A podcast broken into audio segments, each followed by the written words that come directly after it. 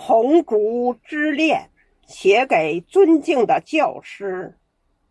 作者：孙月龙，朗诵：张秀珍。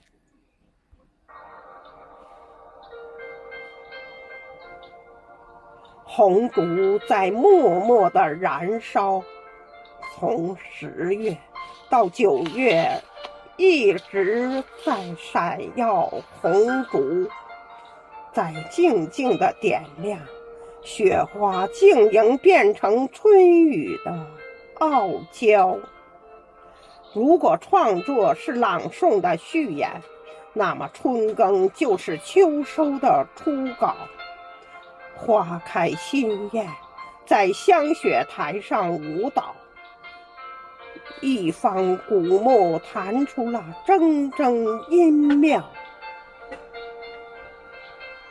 结束，耄耋挥起了长毫，历史的诗篇在宣纸里长高。几块古板相碰，赞美生活的逍遥。一汪塘池，红色锦鲤嬉闹，红底墨字优雅的陪伴花桃。银发映照春喜，在木凳上思考。我们聆听着前辈古人的风尘雅事。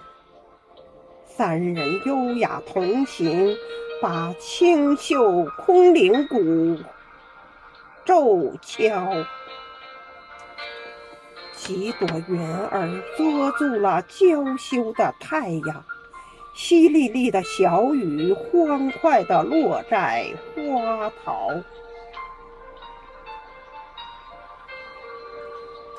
荷塘里布满了诗作的涟漪，中华传统文化感染了雨神的情操。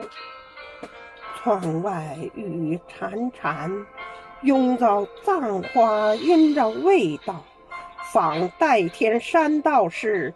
不遇泊船瓜洲的春宵，游园不知感受朱自清的清脑。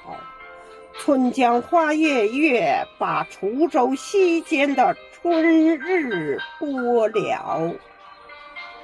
此时相望不相闻，愿祝月华流照君。诗社童吟都是展翅欲飞的鹏鸟，原创诗作牵着春色齐声诵读，把雅集推向了人声鼎沸的高潮。梨花在声音的岁月里漫舞，娇嫩的菊花。在众僧中招摇，老师您好，挽着仙子鹤，清唱吟古书今。我们在创作中奔跑，分别是下次相聚的序曲。我们共写红烛家园的美好离别，约定再次相聚的。